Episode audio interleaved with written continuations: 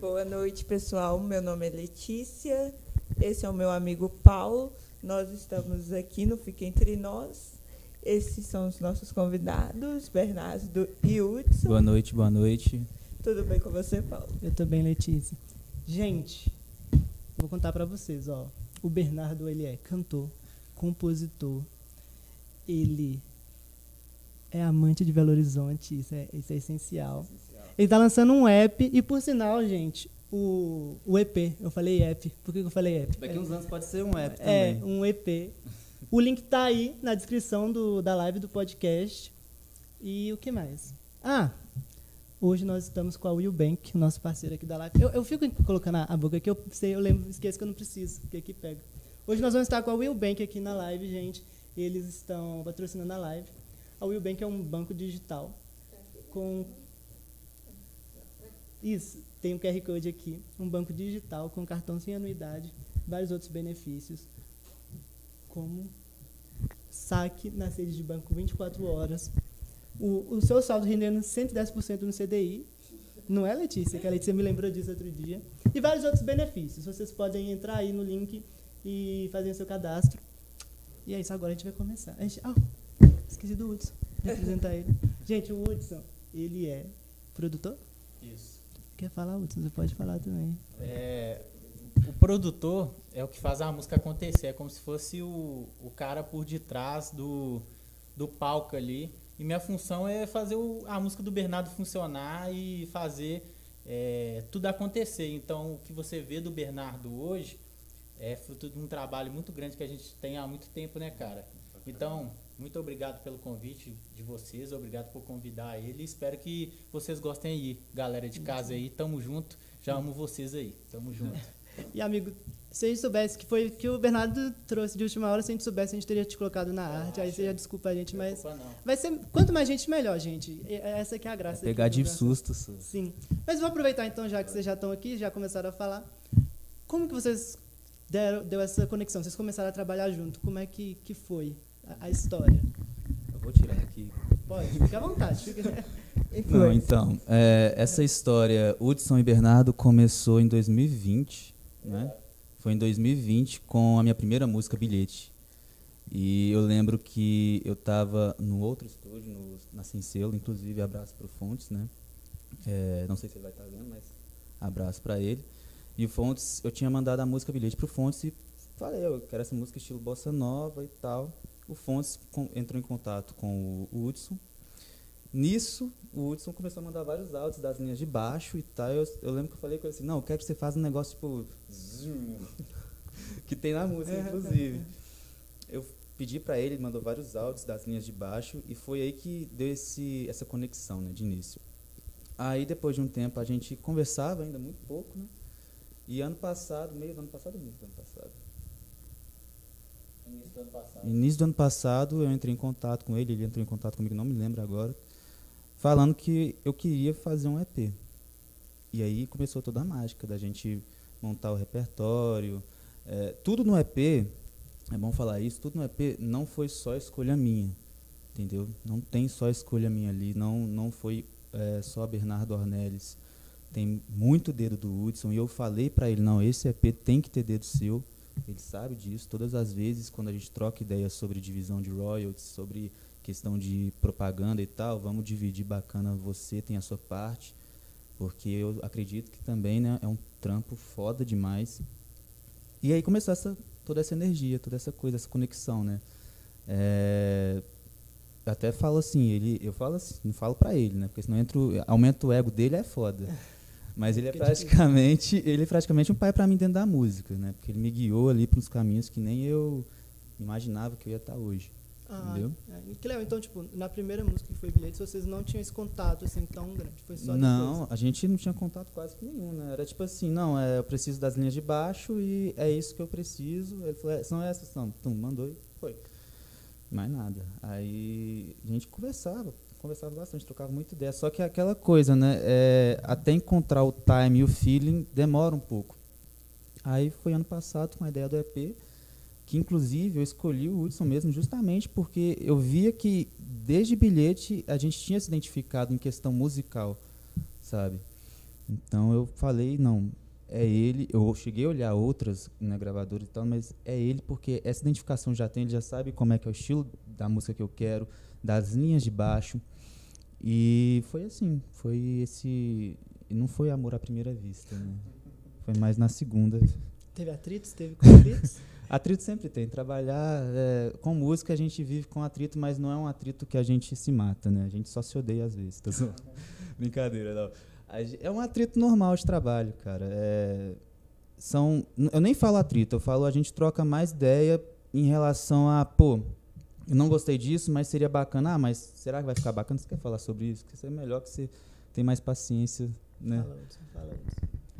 É, não é bem assim, né? Na verdade, eu acho que o que mais, o que mais atrapalha é que a gente lida com arte, mas no mesmo tempo o meu lado, como produtor, eu tenho que fazer virar um produto. E às vezes a gente tem ainda na nossa concepção que ser um produto e vender um produto é ruim. Então, às vezes você fala assim: ah, você está vendendo seu podcast agora de uma forma. Você é um produto, você está criando um produto. E já foi criado muito para a gente como músico e como cantor, como. É porque eu sou baixista também. Sou baixista de formação e músico. É, violonista, toco um pouquinho de piano, então já foi criado para mim que a minha arte não seria um produto, só que a gente vende o tempo todo, a gente se vende, a gente se vende para namorar, a gente se vende é, para ter uma relação de amizade. E isso, na arte, é como se a gente tivesse que des se despir da gente. Então eu chego no Bernardo, cara, não tá afinado, tá errando aqui. E isso é meio dolorido pro artista. Então gera esses pequenos atritos, é. Esses pequenos atritos, mas que é natural. E uma pessoa bem madura, e o Bernardo é um dos que eu mais gosto de trabalhar, ele sabe disso.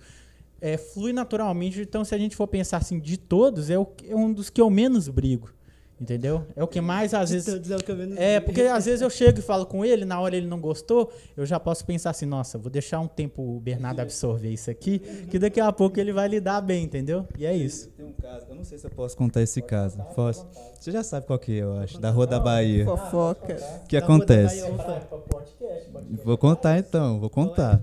O que que pega? Eu sou do tipo de artista que eu prefiro mil vezes que a pessoa chegue em mim e fale assim, olha, sua música é ruim, você é desafinado, você não canta bem, e é isso, não escuto. Eu vou ficar feliz. Por que, que eu vou ficar feliz? Porque a pessoa foi sincera. Sabe, ela chegou, foi com a sinceridade e tal. E o Hudson, ele, ele, ele mandou para um grupo de, é, da faculdade dele é, a minha música. E Rua da Bahia, para quem sabe, é uma mistura. Para quem não conheceu ainda, Rua da Bahia tem todas as plataformas digitais, tá? É, tem clipe também, muito bom. E a pessoa, o pessoal da sala dele não gostou da música, tipo assim, odiou. Tipo, Sério? é, odiou. Teve uns que, uns que salvaram ali e tal. E aí o Hudson, acho que ele ficou com medo de mostrar isso pra mim, pensando que eu iria ficar mal. É, em relação. É quando ele mostrou pra mim, eu comecei a dar gargalhada, rir pra caramba, tipo, é, pô, velho, que ótimo que a pessoa não gostou da minha música, sabe? Tipo, fico muito feliz que não tenha gostado. Porque é melhor você não, você não gostar e ser sincero do que não gostar e ser falso. Tipo assim, eu não gostei da música do Hudson, mas eu vou falar para ele que a música tá linda, porque isso você vai alimentar, eu vou alimentar o Hudson para ficar numa situação que, entendeu? Sendo que ele pode te ajudar a melhorar, sendo sincero. E é, e é nisso que entra essa questão do atrito, sabe? Da maturidade. Tem coisas que vão ferir? Vão. Vai sempre existir. Mas é, o artista também ele tem que estar tá aberto a essas críticas, entendeu? Tem coisas que, igual o Hudson falou, às vezes ele fala uma coisa eu não gosto no primeiro instante, mas ele sabe que daqui uns cinco minutinhos, é sempre assim, uns cinco minutinhos eu mando para ele e falo assim, pô, eu gostei disso, entendeu? Será que a gente dá para fazer isso? É, isso é muito importante no meio musical. É, se você não tem essa, esse feeling, essa coisa, você acaba ficando muito engessado e você não tem um diálogo com seu produtor, que é o mais importante, né? Diálogo com seu produtor e com seu público. Entendeu? Aí é essa a ideia. Atrito sempre vai existir. Sim, top.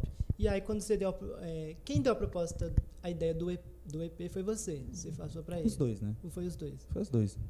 E aí como é que foi quanto tempo mais ou menos vocês trabalharam? Não, porque que eu sei que eu te conheço, do meio do ano, você já estava falando desse trabalho do Não, ano já estava falando bastante sobre o EP. O EP é uma vontade que eu tenho desde pequeno, cara. Eu sempre falava para todo mundo assim, um dia eu vou ter um EP ou um álbum e uma galera vai me ouvir Desde pequeno que eu tenho vontade, mas ano passado que eu comecei a, a falar mesmo. Só que é, você perguntou sobre a ideia, né? Quem teve essa ideia? Eu não sei se foi a gente, nós dois que tivemos a mesma ideia, só que não sei quem falou primeiro. Eu sei que o EP, não, inicialmente, não teria quatro músicas, né? Ele teria umas seis, seis músicas, seriam seis, seriam seis músicas do EP.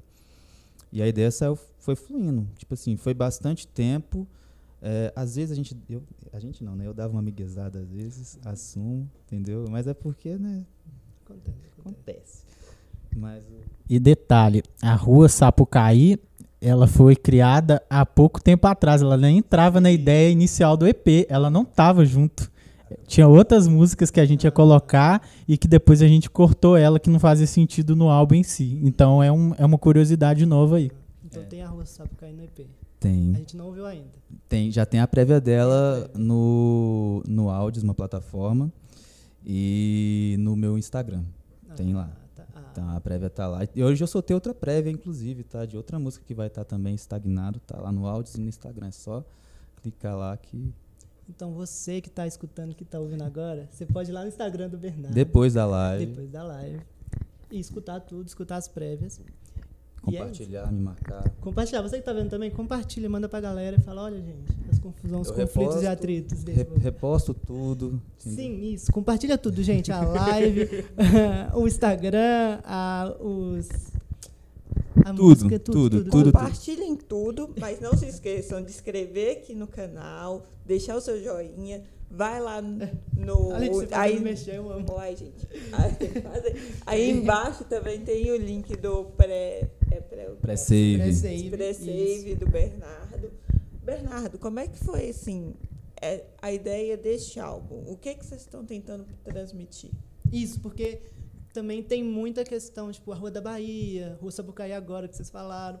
Tem muita essa questão também de Minas Gerais e Belo Horizonte. E tem essa ideia também, que a gente já tinha conversado um pouco antes, né? E você falou um pouco sobre Belo Horizonte, como que é uma cidade importante. Uhum. É, como que você colocou tudo isso, assim, falou, vamos produzir esse projeto? Cara, é, para quem não sabe, eu morei praticamente dois anos em São Paulo. Sério? Sério, morei dois anos em São Paulo, no interior de São Paulo, São José dos Campos. Abraço pro pessoal de São José dos Campos, gosto demais desse. É, e quando eu voltei para BH, foi o ano que eu lancei a minha primeira música, né? Que foi Bilhete. E desde essa época eu já estava Foi em 2000, 20. tem dois anos. E eu, eu sempre tive uma vontade de falar de Belo Horizonte. Porque, tipo assim, cara, é uma coisa que eu observo ainda muito dentro do cenário musical aqui no Brasil. É, os polos ainda, infelizmente, né? Infelizmente não, felizmente, tá? Felizmente, coloquei errado, mas felizmente.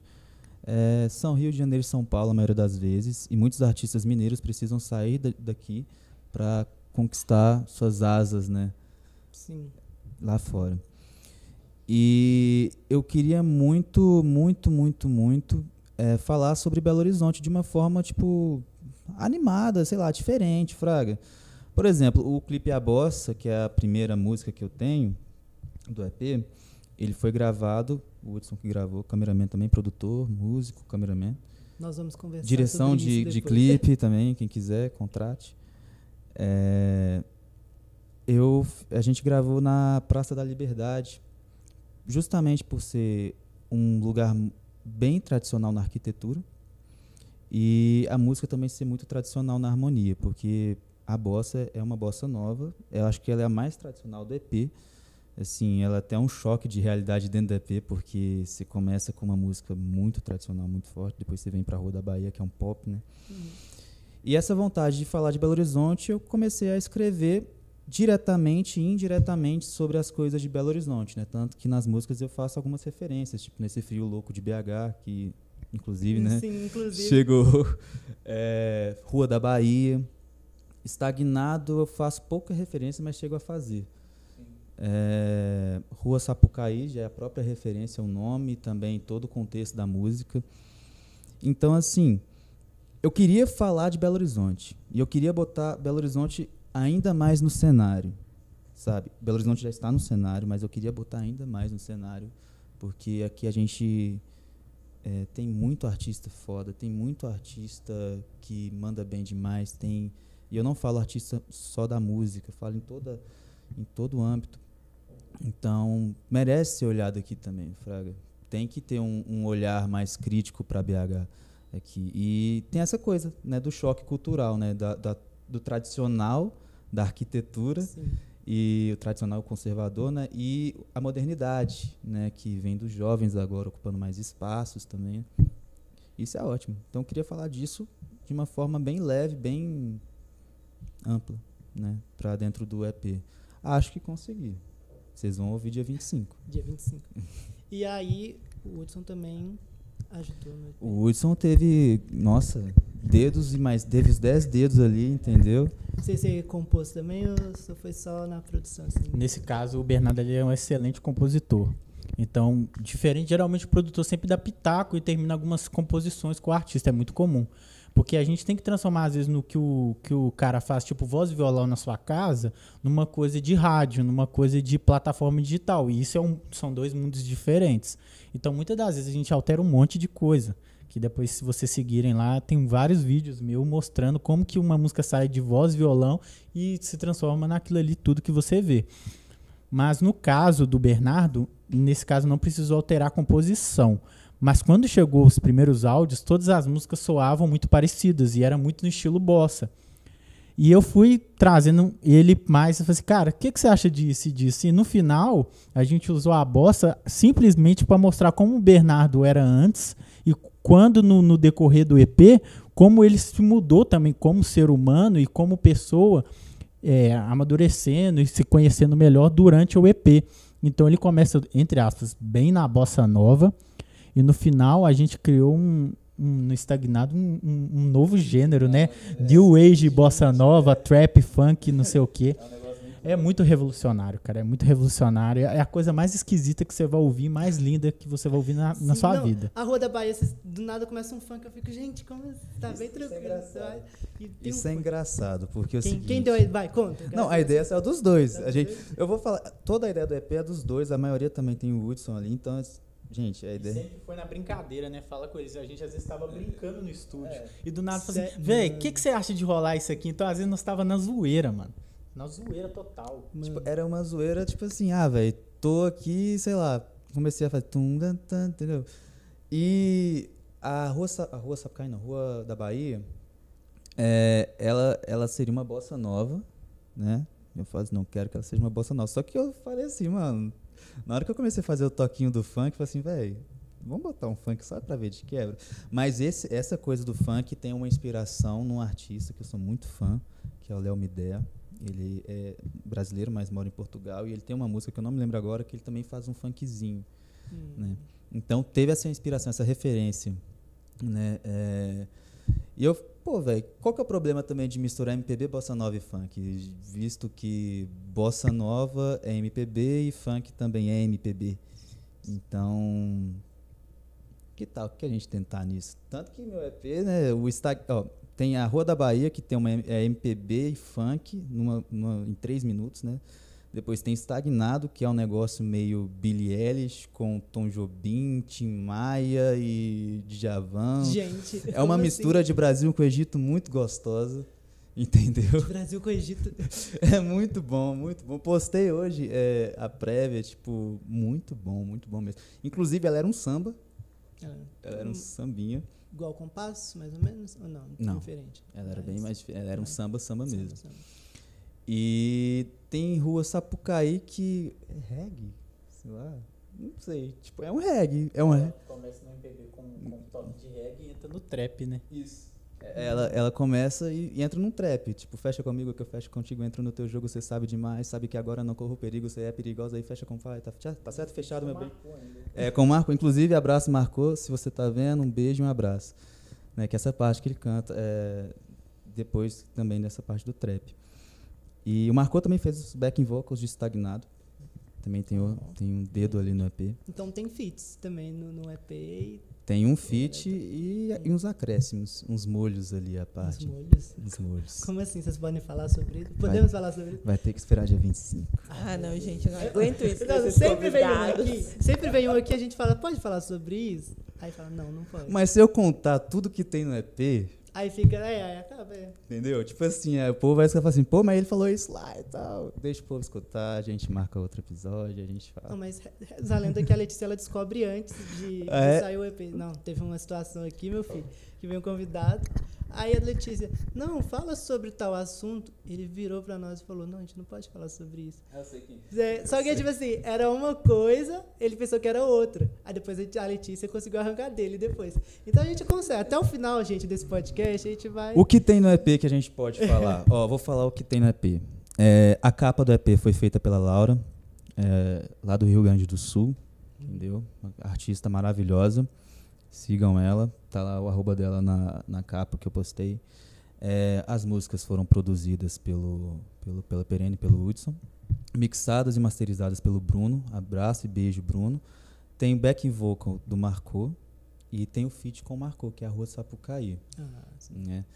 E é um EP que tá assim, cara, muito legal, muito gostoso de escutar, sabe? Sei Hum. lá, tipo, eu montei uma playlist separada quando eu recebia as, as guias e eu tava direto só escutando assim, tipo, tá muito casadinho, entendeu? Uma Gente, ligação. a cara de vocês é de felicidade. Tipo assim, quando vocês falam da pé, tipo, eu tô tão animado, cara. É, cara, é que, tipo assim, pra mim, velho, fazer esse EP é, é tudo, velho. Tipo assim, eu sempre falei, eu vou fazer, eu vou ter um de um álbum, é, eu vou é, ter público pra ter álbum, eu vou batalhar pra isso e chegou, mano. E demorou, demorou pra caramba, pra caceta e tamo aí. Top aí. EP tá saindo, tá quase lá, chegando por aí. Mas como é que foi o início de É, tudo? isso. Início de tudo, assim, pá. Você fala que sonha desde quando você era pequeno. Ah, o aí início quando você de quando começou a levar a sério. É, e porque tal. você fala, tipo assim, ah, eu sempre falei que eu queria fazer um EP e tudo mais. Como que surgiu a sua história com a música? Como é que surgiu essa paixão também? E depois Ó. a gente também vai arrancar do Hudson, a paixão dele. Ah, Como é que foi a história dele com a produção também? Você- como é que foi os caminhos? Minha paixão, minha paixão. Na verdade, quando eu era pequeno mesmo, eu queria ser jogador de futebol. É, eu queria ser jogador do Galo e escutar o Mineirão gritando meu nome, era isso. Era essa a ideia. pois é. Aí aconteceu uns problemas, tipo, eu quebrei minha perna, né, problemas leves de uma criança, e eu não, Não. pude jogar bola. Nossa. né? Então, tipo, isso foi pra mim, foi horrível, né? E meu pai vendo aquilo, meu pai ele começou a me ensinar os primeiros acordes. Quem me introduziu na música foi o meu pai, com os primeiros acordes, né? Que é o sol, lá, ré e o mi, né? Os primeiros acordes básicos, assim. E foi legal, velho, porque ele me ensinava umas músicas bacanas. Tanto que, tipo, a primeira música que eu toquei, que eu, que eu me lembro, assim, de tocar, que eu aprendi com ele, foi Preta Pretinha, do, no- dos Novos Baianos. É, e eu ficava vendo aquilo dali achando. Tá, tá, tá, viu, tá crocante, viu, bicho? Não, teve uma vez que saiu na, num vídeo, espero que não tenha saído na live. Tá crocante, viu? Creme cracker aí. Sim. E ele que me ensinou. Então essa história da música começa com ele ali. E o que mais? Aí passando os anos, né? Eu só fui começar a escrever mesmo, compor foi com 14, 15 anos, não mostrava pra ninguém, escrevia pra mim, cantava pra mim, e pra mim aquilo ali era foda. Entendeu? Apresentei algumas vezes no show de talentos da minha antiga escola, né? Escola Estadual Maria de Lourdes. Um beijo pros meus amigos do terceiro ano, Matheus Sena, Frank, Yuri, Daniel, um beijo. E e foi isso, eu começava a apresentar ali, gostava daquela coisa. Até que quando. Porque nessa época eu ainda era muito imaturo em relação à música, sabe? Eu tinha também outras aspirações, inspirações, sei lá. Não, não via a música como um trampo mesmo. Mas eu queria. Aí, depois de um bom tempo, eu comecei a tomar essa maturidade. Foi aí que eu lancei eh, bilhete. Né? Eu só fui ter essa maturidade mesmo de música como um trabalho mesmo, foi com o lançamento de bilhete. Que Ah. eu olhei, postei a música e falei assim, tá, e agora? O que que eu faço? Tipo, Gente, Eu- a produção trouxe bebidas pra nós. Calma aí que eu vou pegar, que a produção não quer ser ao vivo. Obrigada, produção. muito obrigado. Valeu.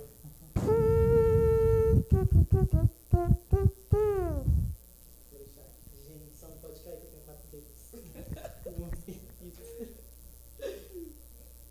É, é, o Bernardo. Não, amigo, pode rir. A gente aqui também é humor, é comédia. Não, mano. É, faz comigo. o Não. podcast ele atinge a cota PCD, eu sou a cota PCD do podcast, entendeu? Mas pode voltar a falar, amigo. Pode falar, amigo, do. Bebe uma água aqui também, se precisar. Eu vou beber daqui a pouquinho. E aí você lançou, você teve essa maturidade.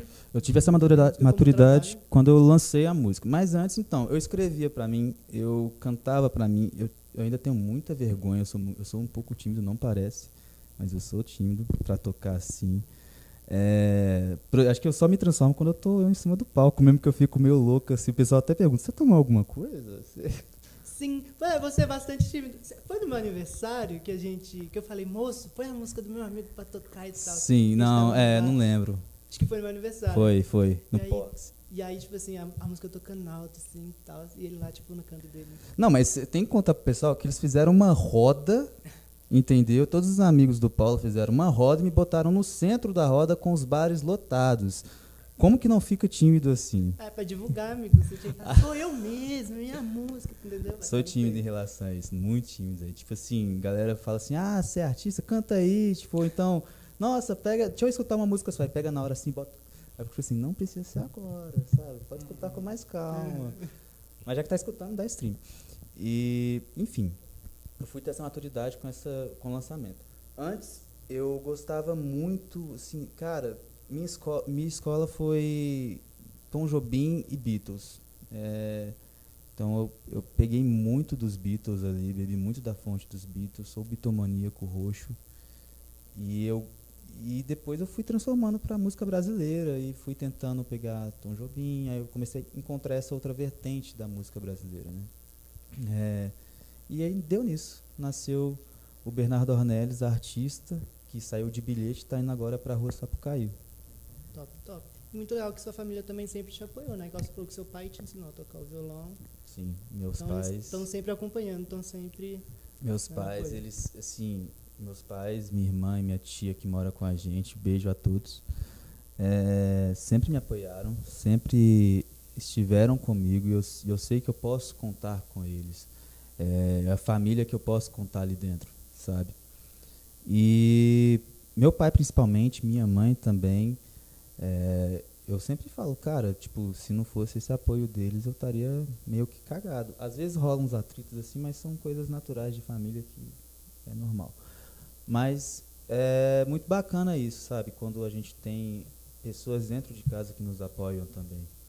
Tanto que eu sempre falo pra eles, cara, é, família pra mim é isso que tá acontecendo aqui dentro, entendeu? É apoio. E por isso que eu conto muito com eles e sempre vou contar, entendeu? E tirando as pessoas da sua casa, você acha que a galera de fora. é, como, como que você vê o apoio deles? Porque ser artista independente é uma das questões mais tensas que pega é a questão do apoio. Porque a gente precisa, gente, ajuda com uma divulgação, é, ajuda com isso, vocês podem compartilhar a minha música, podem ouvir, fazer o pré-save. Como que você vê a interação da galera? Principalmente igual, quando você começou para hoje, você acha que teve alguma diferença ou? Diferença tem, cara. É, Quando você lança seu primeiro trabalho, todo mundo cria uma expectativa em cima de você. Essa expectativa é positiva, claro. E não é, não é uma expectativa que acaba, ela permanece. E o apoio ele aparece de outras formas, saca? É, eu, eu brigo muito, você já viu, você me segue, eu brigo muito no Instagram pra galera. é, realmente eu brigo mesmo, entendeu? Se vocês estão de saco cheio de mim no Instagram, vão ter que me engolir. É, mas eu brigo no sentido, tipo assim, não falando de mim, Bernardo Ornelis, músico, saca? Eu falo, tipo assim, pô, velho, todo mundo tem um amigo artista, todo mundo tem um amigo que faz alguma parada e ele precisa de apoio, velho. O apoio não é só, tipo, ah, eu visualizei, depois eu faço alguma. Não, mano. Um apoio, tipo assim, às vezes, sei lá, um, um comentário, Botafé, é uma parada que dá muito gás pra gente. E eu vejo que o meu apoio ele vem crescendo cada vez mais. É, não que não que tenha caído, mas tipo assim, pessoas vão saindo e vão chegando outras. Nossa, sabe uma coisa legal que eu lembrei agora? Aquela sua amiga. Ah, Quando, Ellen. quando a gente divulgou a arte da, do podcast hoje, ela comentou lá no. Hoje não, página. segunda. Aí, opa, gente, desculpa. quando a gente divulgou a segunda, ela falou e comentou: Mano, Bernardo Ornelis, não acredito. Tá salva, eu tenho a música dele salva na minha playlist. Qual que é o nome dela? Ellen. A Ellen. Ellen. Manda um beijo pra Ellen. hein? Beijo, Ellen. Abraço. E é muito legal, porque depois, gente, eu, eu fui lá e mandei pra ele esse print. Ele falou assim: Olha, que legal, tipo, não Cara, sabia disso. é, eu, mas é real, eu não sabia. Tipo assim, a gente tem um aplicativo que é o Spotify Artistas, que a gente tem controle das nossas métricas e tal, e das playlists que a galera faz com o nome, mas a gente normalmente não sabe quem são essas pessoas, porque não tem a foto da pessoa. E também eu não vou ficar fazendo isso de, ah, eu vou pesquisar o nome da pessoa pra ver a foto. Não, não, tem necessidade também, né? Tipo, mas é, eu não, quando você me contou da, da Ellen, é, eu fiquei tipo assim, caraca, velho, tipo, nem me tocar. É, não é um robô, né? É aquela É, hora que um meio que cai a ficha. É. Não é, tá, não tá só dando visualização ali. Tem Não. alguém que realmente tá Que escutando escuta. e tá gostando. Acompanhando, né? Isso é ótimo, cara. Isso é ótimo, porque, voltando ao assunto, é isso que eu falei. Pessoas vão indo embora e outras vão chegando. Eu posso, eu sei que eu posso contar com a maioria da, da galera ali que está comigo. É, tem os meus amigos que sempre me apoiaram também, que eu, os da escola que eu falei, o Senna, o Frank, o Yuri, o Daniel. Tem também o do cursinho que eu conheci, que é o Thiago Peterson, o Marra, o Mota, que também já foi meu produtor, o El, o Fagundes. Tem essas pessoas que eu posso contar. Tem a Pamela, que estudou comigo, é, fazer geografia, acho que na PUC. Acho que, acho que é a geografia. É, que eu posso contar. Tem várias pessoas aqui agora que, se eu falar, é uma lista extensa, saca? Então, assim, é um apoio que vai crescendo. E não é, pode parecer muito chato para a galera de fora, né? e é realmente muito chato quando você fica cobrando esse reconhecimento, mas é porque se a gente também não cobra, não estou falando das pessoas que apoiam agora, estou falando das pessoas que só visualizam, se a gente não cobra, acaba que vira um vício e um costume com todos os artistas, não só com um, entendeu? Então, por exemplo, é, quando eu, eu posto uma parada e eu depois viro e falo assim, galera, vamos engajar, vamos ajudar, eu não estou falando de mim ali, só de mim, Fraga. Tô falando de todo mundo que tem um amigo artista, viu? ou então empreendedor, Fraga. Porque é muito fácil você chegar para chegar pra você e falar assim, Paula, que eu apoio o seu podcast, viu? E aí? É, exato, é. Qual que é o apoio, Fraga? O apoio é o quê? É vir aqui só e pronto, acabou? Não é. Exatamente. É legal, aproveitando que o Bernardo tá falando aqui, eu vou colocar o que o Rick Bonadio, que é o maior produtor do Brasil, que produziu Ruge, produziu Charlie Brown Jr., Mamonas Assassinas, Vitor Clay agora, é tipo, é o cara. E ele falando como que foi difícil e como que a, a rede social tirou o apoio do artista. Então imagina o cara igual o Bonadio falando. Ele falou assim, velho, é muito frustrante, porque a galera posta foto do tênis, que você usa, você tá fazendo propaganda pra marca de graça, você posta o copo, o café que você bebe, o lugar que você come. Tipo, se você faz propaganda de graça pra um monte de gente que não precisa. Quando chega na hora de ouvir a música, você tem dificuldade de marcar o artista que você tá, que você tá. Então, se ele tá falando como grande, imagina nós meros mortais, entendeu? Sim. E ele tava falando disso, que como foi complicado mesmo ele para um estúdio grande, ele teve que demitir pessoas, imagina, um estúdio de grande porte, o maior do Brasil, porque faltou apoio e mesmo os artistas grandes não conseguiram manter a receita num nível que poderia manter uma série de galera. E a gente viu que, dependendo do governo, a gente não teve apoio no meio do entretenimento de nenhuma forma, né? Então, você imaginar como a cultura já é nossa, aí que criou o reconhecimento. Exemplo, como que você, aí é uma coisa que eu ouvi de um professor meu da faculdade, lá na faculdade de música, lá na UENG.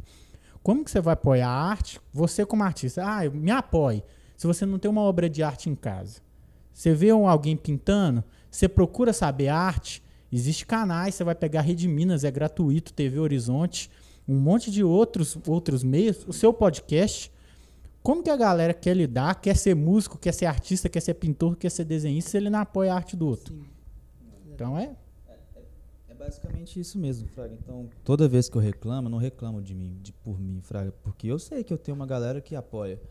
Mas, velho, é, é muito louco isso. Ô, Paulo e, e, e Lê, tipo assim, dentro da música é um negócio muito louco, porque você tem um nicho e cada nicho você tem uma panela. Eu falo panela mesmo, tipo assim, a galera vai entender, eu não tenho nenhum problema em falar isso. E é uma panela que acaba se fechando demais e não apoiando geral, Fraga. Ah, mas é porque eu não gosto daquela pessoa, então não vou apoiar. Mano, a questão não é você gostar ou não daquela pessoa. A questão é o seguinte, é que tipo, porra, ela tem o mesmo trampo que o seu, ela faz arte também, ela tá no mesmo corre que você. O que que custa você tipo ir lá é, apoiar?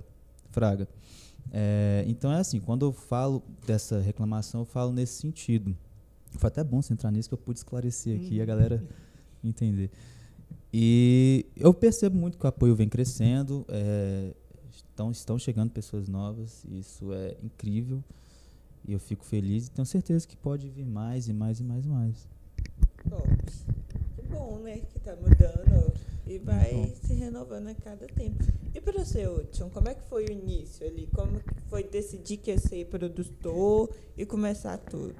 Início de tudo. Então, é uma coisa que eu sempre falo pra galera que é uma coisa, tipo assim, quem me conhece às vezes nem acredita. Então, eu comecei a interessar por música, eu tinha uns, uns 12, 13 anos, e eu via um, um meu tio, meu tio Luciano, se estiver vendo aí, um abraço, vendo ele tocar violão. Apesar que eu lembro um pouco mais novo, mas de lembrança real, assim. E foi, foi disso. Mas aí eu comecei a entrar na escola, comecei a ouvir alguns rap, hip hop que tava na moda e comecei a me aventurar um pouco nos programas, o Alda, City, é, algumas coisas para tentar fazer alguma coisa. E nessa é, é um programa bem Ah, antigo que tem programa, tipo, de edição. Ah, Aí eu fazia tipo, eu fazia umas coisas bem zoadas. Só que nessa mesma época, é, eu comecei a colar numa, numa juventude de uma igreja perto da minha casa. E uma, uma da, da- do pessoal lá, se estiver assistindo, o Elvis e o Luca, eu tenho gratidão eterna. Eles viram que eu era um cara meio dedicado. Então eles me emprestaram, eles conversaram com o pastor na época e me emprestou o baixo da, da igreja para eu começar a estudar. E eu não tinha grana para ter. Eu sou de Perifa, zona, zona norte, Tupizão, tipo, sem nenhum, nenhum investimento para parada, fraga. E eu comecei a tocar na igreja, eu comecei tocando o que dava e eu comecei a me esforçar, a correr atrás. E a galera foi vendo e passou de um tempo, eu não estava tocando baixo só na minha igreja, mas já estava tocando com outra galera e tocando numa, numa juventude, tocando com, com um cantor que depois foi gravar o primeiro álbum. Pra você ter ideia, o primeiro, a primeira gravação de estúdio eu tinha 18 anos. Tipo, e foi meio que traumático, foi bom, mas foi traumático. Tipo assim, eu não sabia nada, eu tive que aprender. E com isso eu fui vendo assim, velho, meu som é um lixo, eu preciso aprender a ficar bom. Aí eu comecei a pesquisar e fui, tipo assim, daí pra lá, eu fui me procurando a, a ver, porque é muito frustrante quando você começa a tocar você fala assim, velho, como que tira um som perfeito?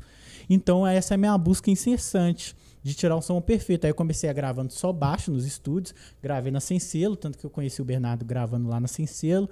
Trabalhei com alguns estúdios, o Realizo, Sem Selo e outros estúdios como freelancer. Aí eu fui conhecendo a área, aí do nada a galera falou assim: ah, vê, você tem um ouvido bom, você não toca só baixo, toca violão, é, toca um pouquinho de teclado, guitarra, que na igreja você, você tinha que se virar com tudo, né? Gente, calma aí, deixa eu só fazer um adendo rapidinho. Gente que tá escutando a live, a live tá boa, o áudio tá bom. Alguém pode ver se o áudio tá ok, gente? Manda aí no comentário, Ellen. Ah, lembrando, gente, a Ellen, ela tá aqui com a gente também.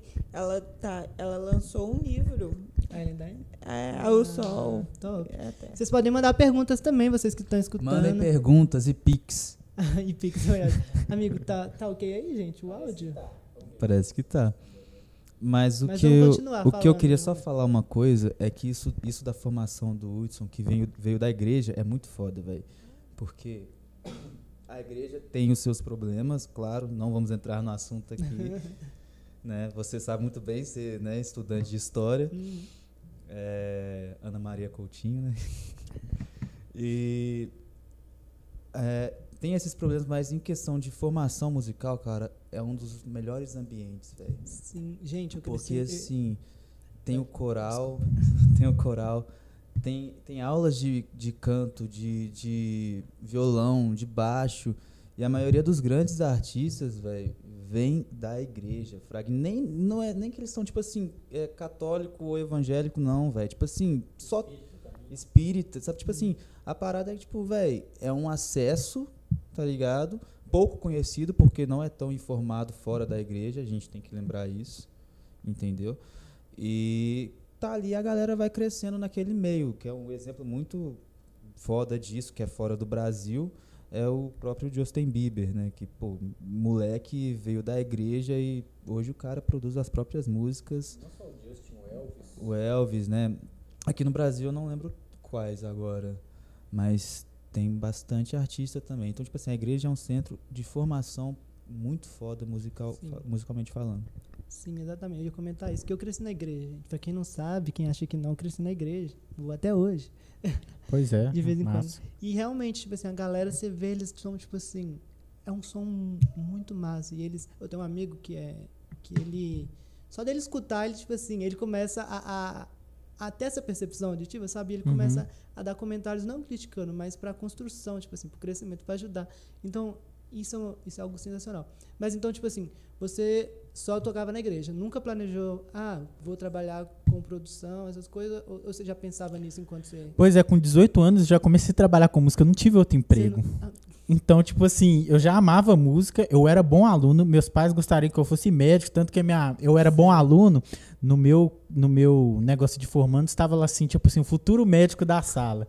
Mas eu nunca tive tempo, graças a Deus, de, de correr atrás de outra coisa, porque com 18 anos eu já fiz essa gravação e já consegui passar num, num negócio para ser, na época, monitor de música numa escola municipal lá na Alípio de Melo, na Escola Municipal Júlia Paraíso, e trabalhei vários anos, onde que dava para conciliar o estudo, o trabalho e os estágios, ou tipo bicos, freelance em estúdio.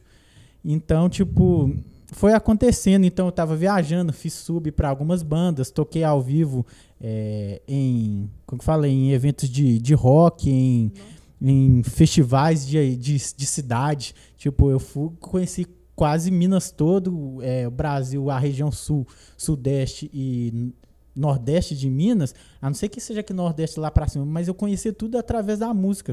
Então, tipo, eu viajei muito. Não, o currículo dele é extenso. Eu assim, viajei muito, eu tenho muita experiência, mesmo sendo novo. Eu tenho 25 anos, mas eu já rodei demais com música, sério. E você nem. E já toquei de tudo, tipo de rock, sertanejo, é, enfim. Agora nós estamos tocando com o Marcou, que é do cenário LGBTQ. Então, tipo assim, Amigo, como assim? eu não tenho preconceito com música, Fraga, não tenho Eu vou preconceito. deixar a Letícia falar, que ela queria. Eu percebi que ela quer falar e ela fica mais na dela, ela é mais Claro. quietinha, então tem, tem que dar. Gente, ó, atualizando sobre os comentários do YouTube. A Natália falou pra gente falar um pouco mais próximo do microfone, porque tá ficando baixinho. Beleza, Natália, obrigado. O Matheus tá pedindo pra saber as histórias do dia a dia. Conta aí como é que foi, eu- Hudson, essas viagens, assim, que, como é que é o dia a dia do Teve uma que produtor? te marcou que você falou, nossa, isso é inesquecível. Isso, pra mim. Eu acho que foi a primeira viagem grande que eu fiz com o Josué Oliveira, que é um cantor gospel que eu trabalhava. Apesar que ele é muito meu amigo até hoje, ele, é ainda, ele ainda me auxilia lá no estúdio. Ele é coach vocal de vários artistas que eu trabalho e vai ser do Bernardo também futuramente aí, tem um spoiler aí. E a gente viajou para fazer uma abertura num, num, num evento grande para abrir para um artista gospel muito renomado. Então a gente ficou em hotel, a gente teve a primeira experiência, eu com, sei lá, 19 anos, de, de entre aspas, de rockstar, de ter hotel, de, de ter tudo que você imaginar. Então, tipo assim, foi quando eu vi assim, nossa, velho, eu e um amigo meu que tá falecido agora, que é, em memória, o Elias morreu de Covid, é, infelizmente, é uma coisa que acontece, e a gente virou e falou pro outro, nossa, esse trem de música tá dando certo. Então foi uma das experiências que mais me marcou mesmo. Além, depois disso, tipo assim, eu acho assim, eu sou um cara muito emocionado, Bernardo. Tem coisas pequenas me empolgam facilmente. Então, tipo, terminou o show, tá rolando legal, a galera tá gostando, eu já fico totalmente feliz, sabe? E o dia a dia de produção, igual que você perguntou, é muito legal, porque eu recebo às vezes um áudio com a menina cantando. Só, às vezes só a capela, não tem nem instrumento, porque às vezes ela nem sabe tocar. E a gente vai criando aquilo ali, vai construindo. E quando a gente ouve a galera ouvindo uma música que a gente produziu, que a gente compôs ou fez alguma coisa, é muito legal ver o passo a, passo a passo. Então tem dia no estúdio que é dia de edição. Eu só vou pegar e corrigir imperfeições. Tem dia que é criativo, então, tipo, é mó criatividade, é mó loucura. Tipo, eu não limito a minha criatividade. E tem dias que são de recepção de cliente. Então, tipo, o Bernardo vai lá, a gente vai gravar. Então, tipo, não tem rotina. É uma vibe muito legal. É uma rotina Né? que não tem rotina. Então é bem legal, é bem legal. sua própria rotina. Tipo isso. Queria poder fazer minha própria rotina, não posso ainda. Aqueles coaches, né? Faça, Sim. se você não tem uma rotina, faça a sua própria rotina. Se você não tem um ônibus, seja seu Seu próprio próprio ônibus. Se você não tem um estúdio pro podcast, transforme Seja seu o quarto no. Seja seu próprio estúdio. Exatamente. Entendeu? Amigo, é, sobre sua rotina e seu dia a dia. é, Hum. A gente quer saber também, mas eu tenho uma pergunta. Fala. É, você começou. A primeira música que você falou que soltou em 2020. 20, bilhete. Então a gente ainda foi na época que estourou a pandemia ou não? Foi. Cara, eu perdi o senso de tempo. Você perdeu. Foi antes? Foi antes, né? Mas você teve a oportunidade, tipo assim, de tocar pra galera, pra um público é, ao vivo, assim, você tocando? Ou só agora você foi ter? Cara, você já na- tocou, né? Na, na época já. Na época, eu só tinha uma música pra apresentar. Ah. Então, tipo. É. Mas agora já teve alguns. alguns É, Eu fiz, a, eu fiz a participação com o show da Tânia no Benção Abençoe, inclusive um beijo e um abraço, Tânia. E fiz com o Marco agora, né? Com o Marco no dia 18 de fevereiro. Foi 18 de fevereiro, não foi? 18 de fevereiro. E depois a gente deu uma pausa assim de descanso e tal. Mas tem ainda umas paradas que eu tô bolando pra fazer umas apresentações já de solo mesmo e tal. E qual foi a outra pergunta? É o seu dia a dia. Meu dia, rotina, assim, minha rotina. rotina. É Cara, minha rotina é acordar, escovar os dentes, tô brincando. Ele falando a rotina toda. É, ele começa a falar, né? Tipo, Estudar teoria musical, sentar a bunda na cadeira e estudar até falar que chega. É, antes eu estudava mais, confesso, entendeu? Mas é porque chega uma hora que cansa, né? É, é estudar, é compor. Compor, gravar, mandar pro Hudson, o Hudson falar, tá bom, não, tá, tá ruim, pode melhorar, tananã. Depois, rotina do estúdio. De ir pro estúdio, a gente sentar escutar primeiro a música crua, né? A demo, ou a boneca, como chamam aí. Escutar ali, ver o que, que tá. O que, que tem como aproveitar, o que, que pode mudar, o que, que tá legal. E começar a criar as bases da canção, né? É, quando a gente estava no processo de criação do EP, a gente fazia isso muito, de ir no estúdio, ficar lá, escutar primeiro só a demo, que é a música quando eu envio um áudio, voz e violão para ele. E esse era nossa era era minha rotina, rotina e é a rotina dele também, né, com os outros artistas.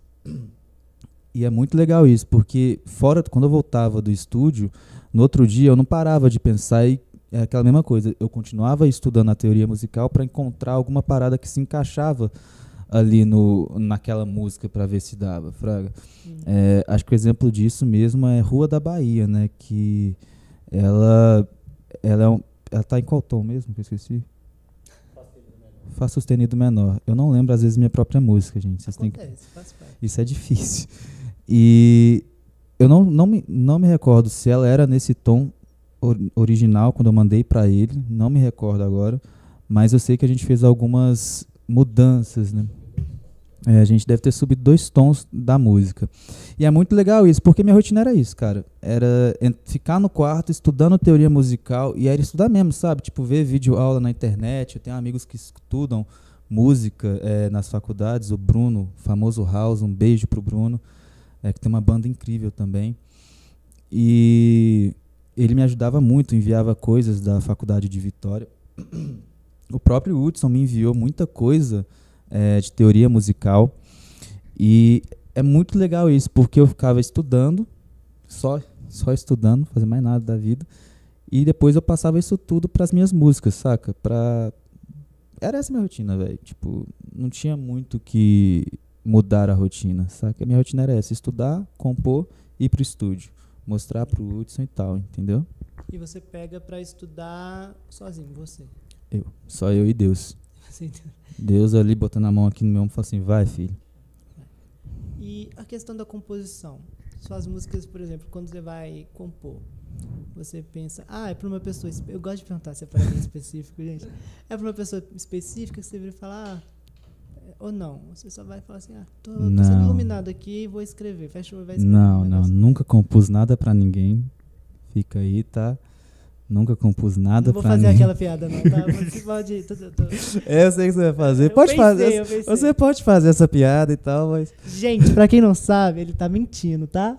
Porque eu moro na Rua da Bahia, a Rua da Bahia foi escrita pra mim, eu tenho isso na minha mente, no, no meu pensamento. Aconteceu? Não. Mas foi pra mim. Ah, eu já dei o endereço do estúdio pra as todo mundo. ilusões dela.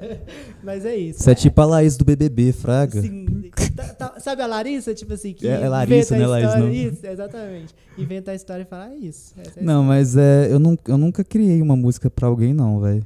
Nunca, que eu me lembro, nunca criei. Como é que é o processo, tipo, pra composição? Você nunca criou? Tem certeza, amigo? Para uma categoria específica. Cidadão de papel, amigo. Você recorda algo? Cidadão de papel? Isso. Gente, nem eu sei do que, que a Letícia tá Não, falando. pera Ela aí. tá lendo comentário. Ela tá lendo comentário. Ah, lê direito, Letícia. comentário aí, porque... Ah, não. Cheio de mistério, Letícia. Você fez a apresentação homenageando os professores. Ah, não, mas isso aí foi minha mãe que falou. Isso daí. Não, mas isso aí não era música de trabalho, né? Mas tudo bem. Isso daí foi tipo assim, era só homenageando os professores mesmo. E. Ele tá falando das músicas que eu tenho no Spotify. Mas dá pra puxar, dar uma alterada Não, mas aqui, isso daí, eu- se for pra. Essa, essa música eu fiz porque tinha uma apresentação do Dia dos Professores, aí eu criei ela e fui lá. Mas se você me perguntar hoje se eu tenho alguma música voltada pra alguém, não tenho e isso é ótimo. A Letícia me assustou agora que ela começou Nossa, a ela me assustou porque eu Ô, nem lembrava disso. Tinha que ser minha mãe pra falar uns trem desse, velho. aqui No comentário, ué. Então, Não. É só minha mãe pra lembrar uns trem desse. Obrigado, viu, Marinalva? E você, já ganhou algum instrumento que te marcou assim? É isso. Nossa. Um ins- Nó, verdade. Não, mas tem, tem o Yamaha, que é um violão muito bom. Inclusive, Yamaha patrocina nós. Por Tá? favor, gente, traz o patrocínio. É, é um violão muito bom. Mas tem um violão específico. Um violão e uma guitarra específica, que era o do meu pai, que era um de Geórgio, que eu quebrei. Nossa. Mas não foi porque eu quis, tá? Foi um acidente de bobeira mesmo.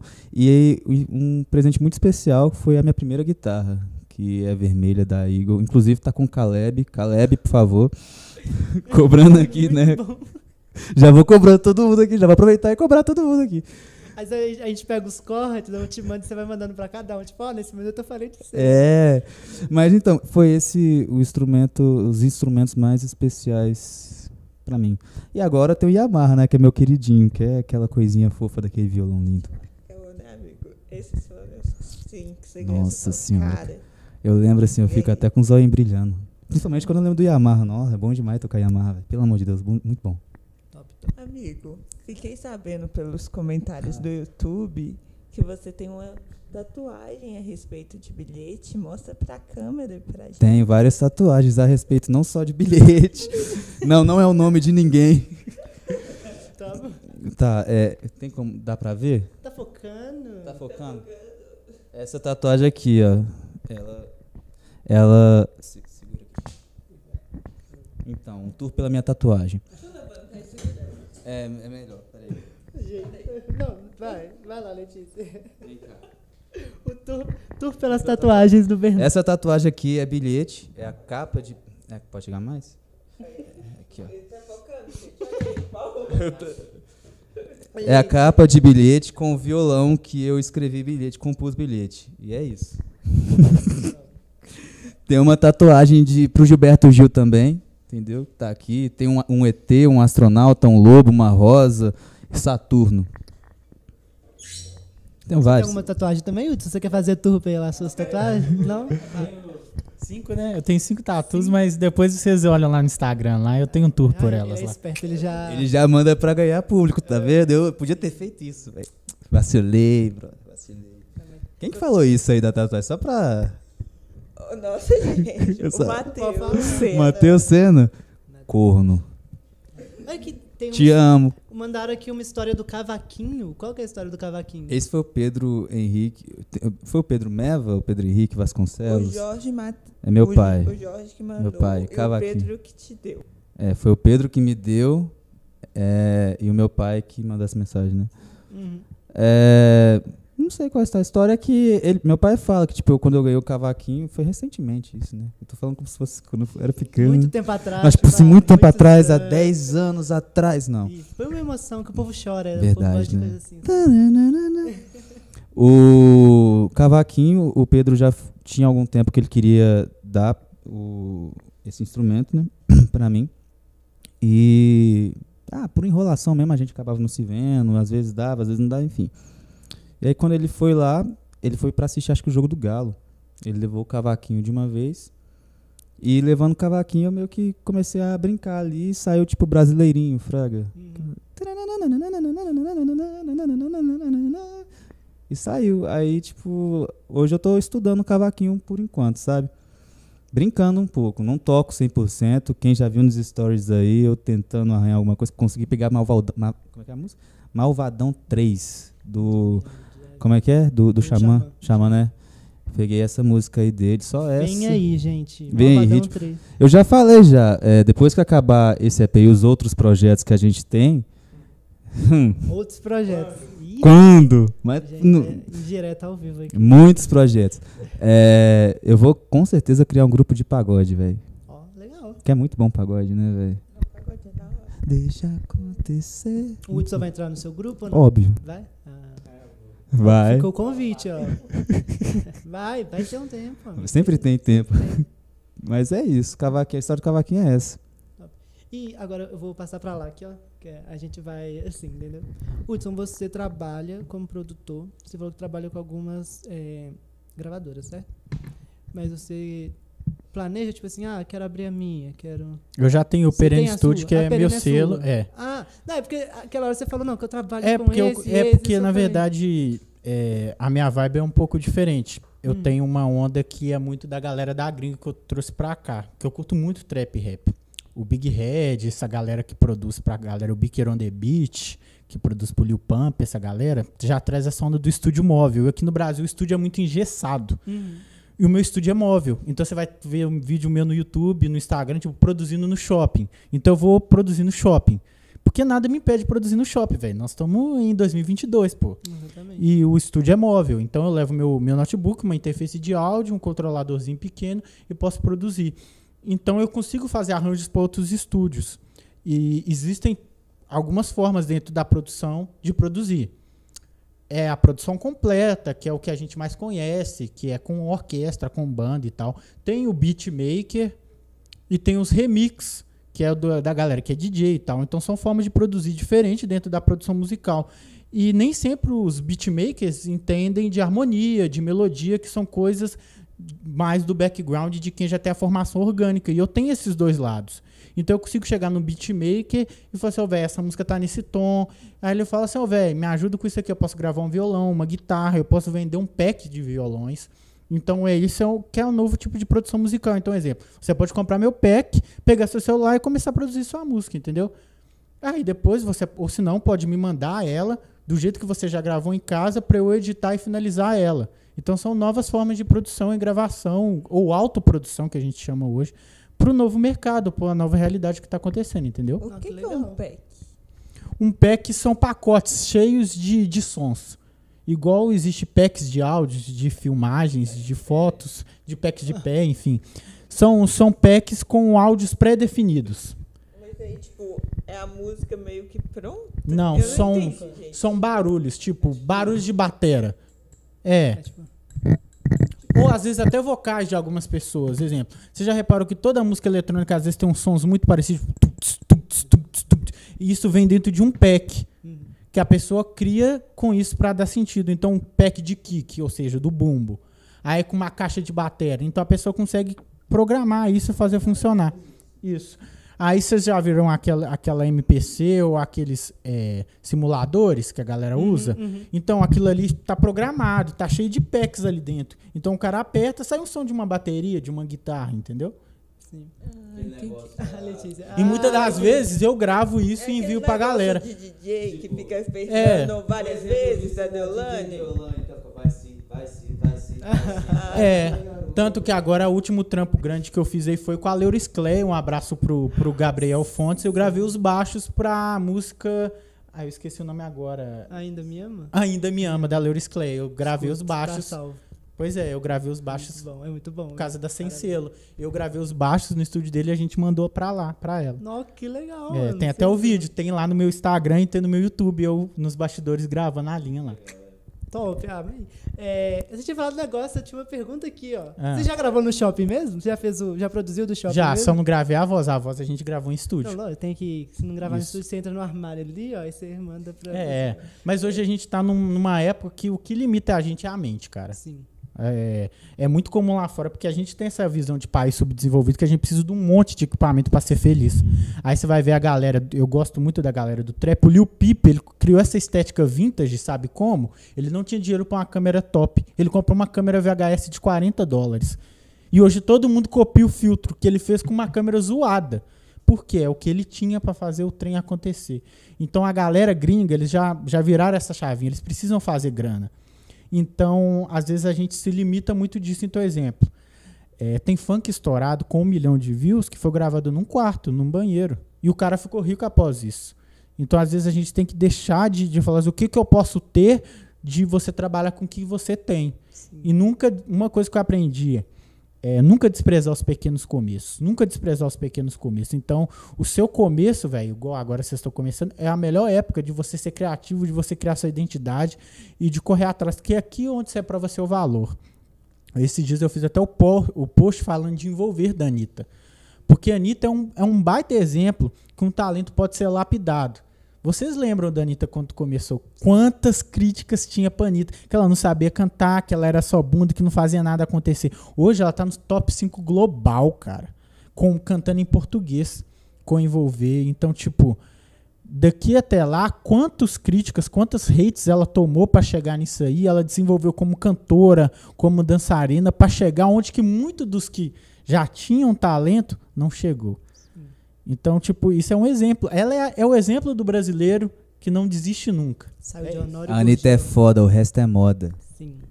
É isso. Mano, sensacional. Eu acho que é muito isso. A gente tem aquela visão, aquela visão do tipo, ah, eu não vou conseguir, ah, não vai dar certo. E acaba não fazendo, tipo. i- igual a ideia do, do, do estúdio aqui. É, porque a proposta eu tinha te mandado, né? É, a gente fez o primeiro num estúdio, a gente pagou e tal. E aí eles deram pra gente um, um prazo pra gente alcançar uma tal marca de, de visualizações lá no canal. Só que eu falei, tá, mas se a gente deixar só esse vídeo e, e parar, meio que a galera vai deixar de acompanhar, porque a gente tem que ter também, tipo assim, uma frequência. Uhum. Eu falei, e aí, o que, que a gente vai fazer? Eu falei, ah, vou fazer meu próprio estúdio, vou correr atrás, vou, tipo assim. E aí eu fui, tipo, aquela mesa de som ali, foi uma permuta, trocou uma serra elétrica do meu pai Que legal. pela mesa de som e a gente foi fazendo, falei assim, vamos, vamos, porque se a gente for ficar parando e esperar dar, dar o, o período lá deles, a gente não vai produzir nada. E a galera meio que vai. Com certeza. Sim. As plataformas, elas são extremamente cruéis, porque se o artista... Eu vou falar artista porque você também é artista, você Uhum. faz essas coisas. É, se o artista para, não produz, a plataforma te joga pra baixo e você depois dá o seu pulo pra correr atrás. Não, e ultimamente até com o artista produzindo a plataforma já tá jogando pra baixo, então, tipo, Pois é, né? Infelizmente. Mas isso é legal, velho. É muito bacana de você montar o seu próprio estúdio, que o Hudson falou, tipo assim, de você correr atrás também, sabe? É muito bom isso, sei lá, dá uma certa independência também, né? Eu acho que isso o mais o essencial, cara. Se você não acreditar nos seus sonhos, se você não vai pra cima, quem que vai? O Instagram mudou a forma dele, o TikTok trouxe isso também, porque a, a gente viveu, tipo, na nossa adolescência para a juventude, acho que a gente tem mais ou menos a mesma faixa etária, a época dos grandes influencers. Só que hoje a gente vive uma era de micro-influencer. Então, o futuro é autoprodução de conteúdo. Então, você produzir conteúdo e você engajar totalmente é, com seu com, com seu nicho. Então, isso é a tendência a aumentar. Então, quem que está assistindo aí, eu encorajo a vocês a, a arriscar. É, há mu- muitos anos atrás, você pagaria, sei lá, 20 mil para ter um anúncio na Globo, é, num horário ruim, para poder divulgar seu trabalho. E hoje, que às vezes com 200 reais, você paga ele, ou, ou o Bernardo ou ela, e você consegue um alcance, às vezes, maior que a Globo te deu, com pessoas engajadas na parada e que vai fazer seu tra- trabalho acontecer. Por isso que a galera às vezes não entende como que essa galera ganha dinheiro fazendo dancinha no TikTok. Galera, a atenção da galera custa muito caro. Sempre custou. Sempre custou, porque você acha que quando você está assistindo um filme ali, é, não é um produto, não está vendendo um monte de marca, Você acha que quando a galera entra com, com o logo da Apple, ou se não você entra, tá lá no, no filme de Nova York, a menina tomando um café do Starbucks. Você acha que aquilo ali não tem Starbucks colocando dinheiro para o logo aparecer? Não. Tudo isso é venda. Só que a galera ainda não pegou isso.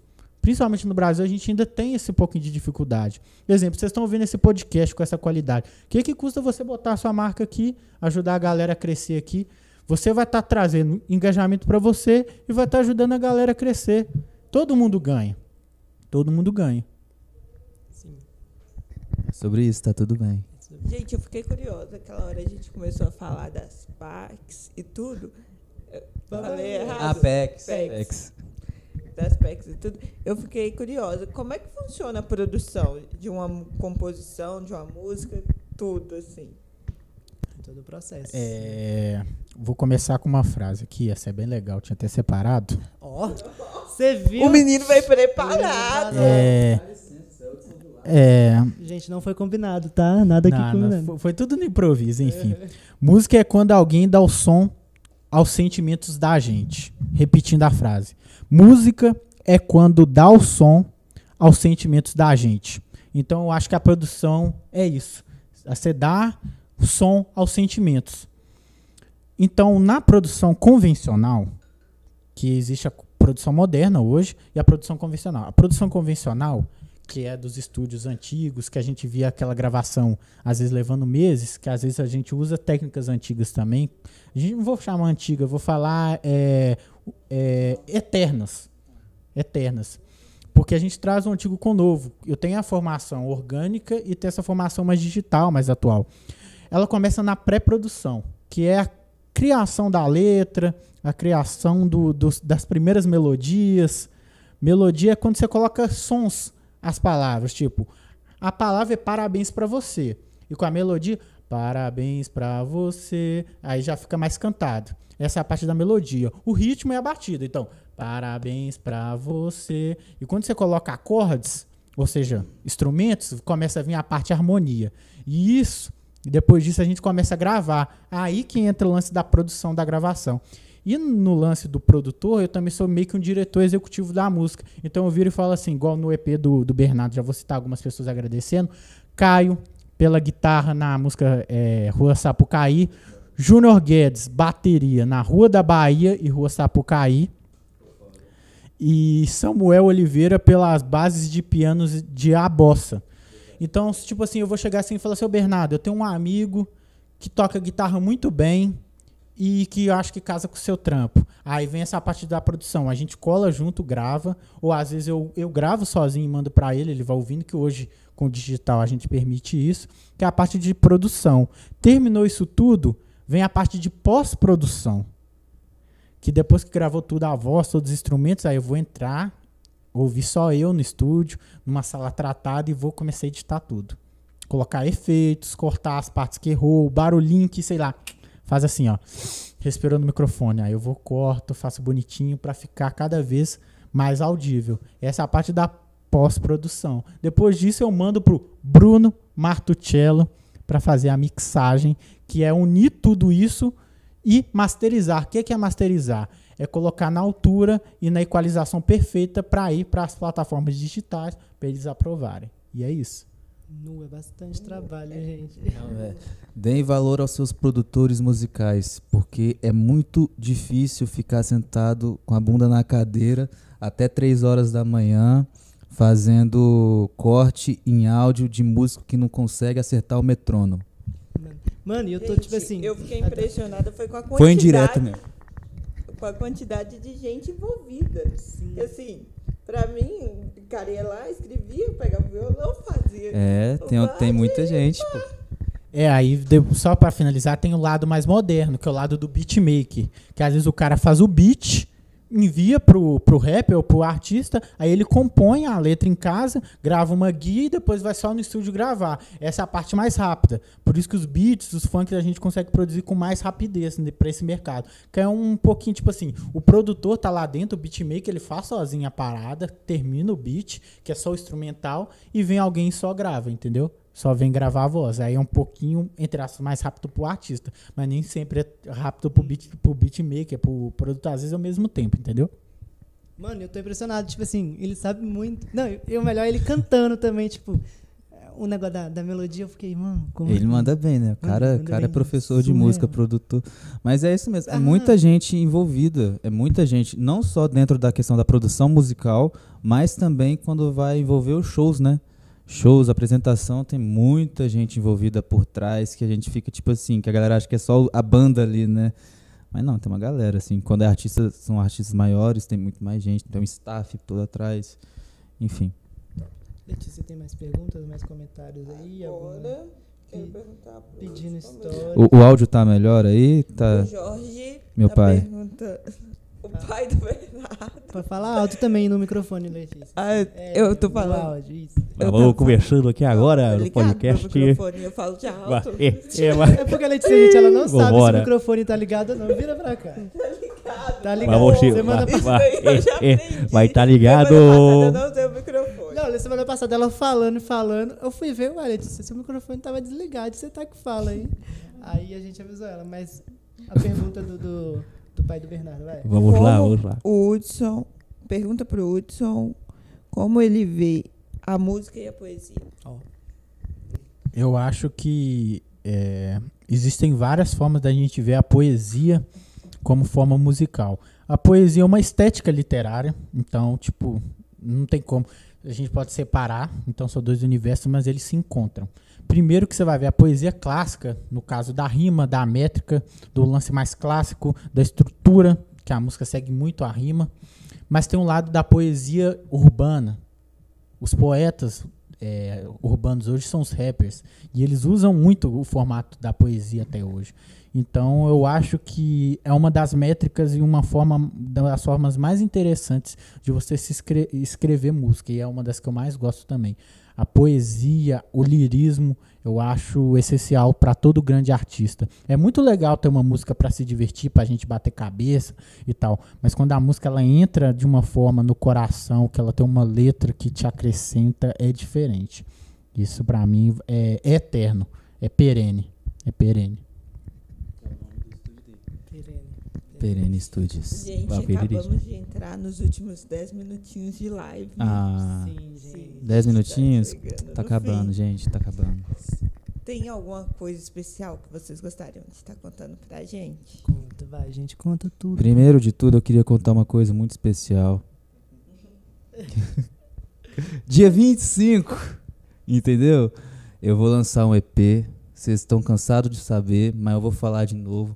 Façam um pré-save, o link tá aí embaixo. Compartilhem com os amigos, compartilhem com a família, com o cachorro, com o periquito, com a periquita. Compartilha com todo mundo, compartilha com o famoso, entendeu? Manda na DM de famoso, sabe? Mas falando sério, gente, compartilha, porque esse EP tá maravilhoso. É um trabalho que eu e o Hudson é, tivemos um carinho muito, muito grande para fazer. Sabe, vocês já escutaram duas músicas é, desse EP, que é a Bossa e Rua da Bahia. E, cara, tá incrível. Não, não, não, vocês não vão se, se decepcionar. É, confia aí, confia no pai que dá certo. É isso. E é, e é isso aí, cara. Vamos que vamos. Hudson. Fazer seu merchan, faça seu merchan, fala. Na verdade, Pode eu vou continuar fazendo o merchan do Bernardo. Galera, vira amigo desse cara antes dele ficar tão famoso aí que daqui a pouco vocês vão se arrepender. Eu já sou, hein? Vai ser mesmo, porque esse aqui é rancoroso, galera. Então, se liga aí. Mas, brigadão, agradeço pela oportunidade aí. Nos sigam nas redes sociais. Hudson Vilaça, é, sem o cedilha, porque o Instagram não deixa. Então, Hudson, tudo junto, Vilaca. E é isso aí. Tamo junto. E agradeço a todos, a equipe Perene, ao time Perene, a todos os artistas Perene. E a todo mundo que tá acompanhando a live aí. Aquele abraço. Quero agradecer você, Paulo, Lê, que deram essa oportunidade, tá? É, pode me chamar quando você quiser, que eu colo Eu ia aqui. falar isso agora, vai ter parte 2. É, tá incrível. Eu, amei muito participar aqui. Agradeço a todo mundo que assistiu, tá? Muito obrigado. Pai e mãe que comentaram. Matheus também, todo mundo, Natália, todo mundo. É, como é que é? A Ellen também. Oh, um salve, E então. fora Bozo. Então, você vai dar salve pra esse povo todo aí?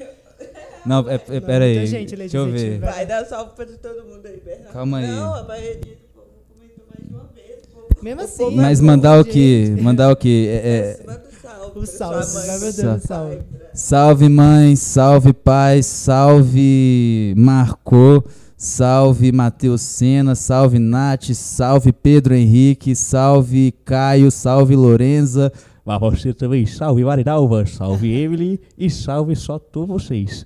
É isso aí, Ele gente. já Tamo fez uma junto. imitação aí. Quem foi que pediu A imitação? imitação foi o Matheus.